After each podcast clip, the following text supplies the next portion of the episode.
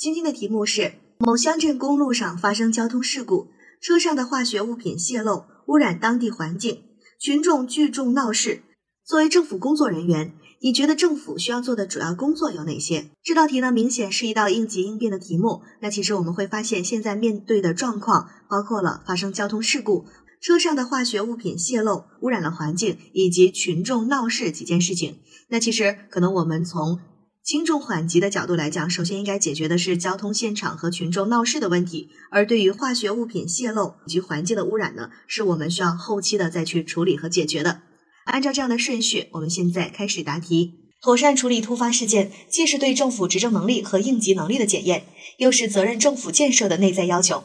对于此次事件，必须快速冷静地围绕处理交通事故、安抚群众情绪以及控制化学品泄漏污染等方面开展工作。最大限度地保障人民群众的生命财产安全。第一，及时有效地处理交通事故现场，避免造成当地交通堵塞。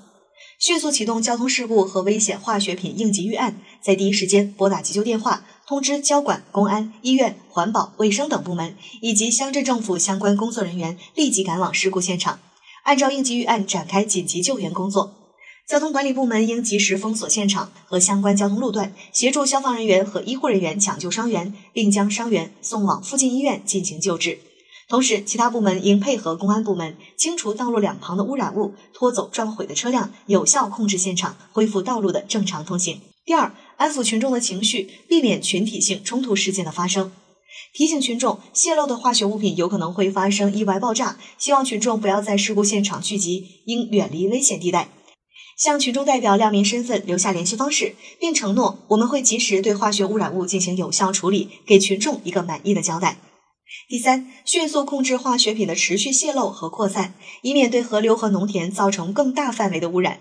协调消防、公安、环保、卫生等部门稀释泄漏在农田的化学品，用泥土及时解堵流入河流的化学品，以防污染进一步扩散。同时，立即通知沿河附近的群众停止饮用井水和使用河水，防止人畜中毒，并用挖土机挖一个应急池，将漂浮在河面的化学品引向应急池，进行焚烧或掩埋，将化学品的污染降到最低。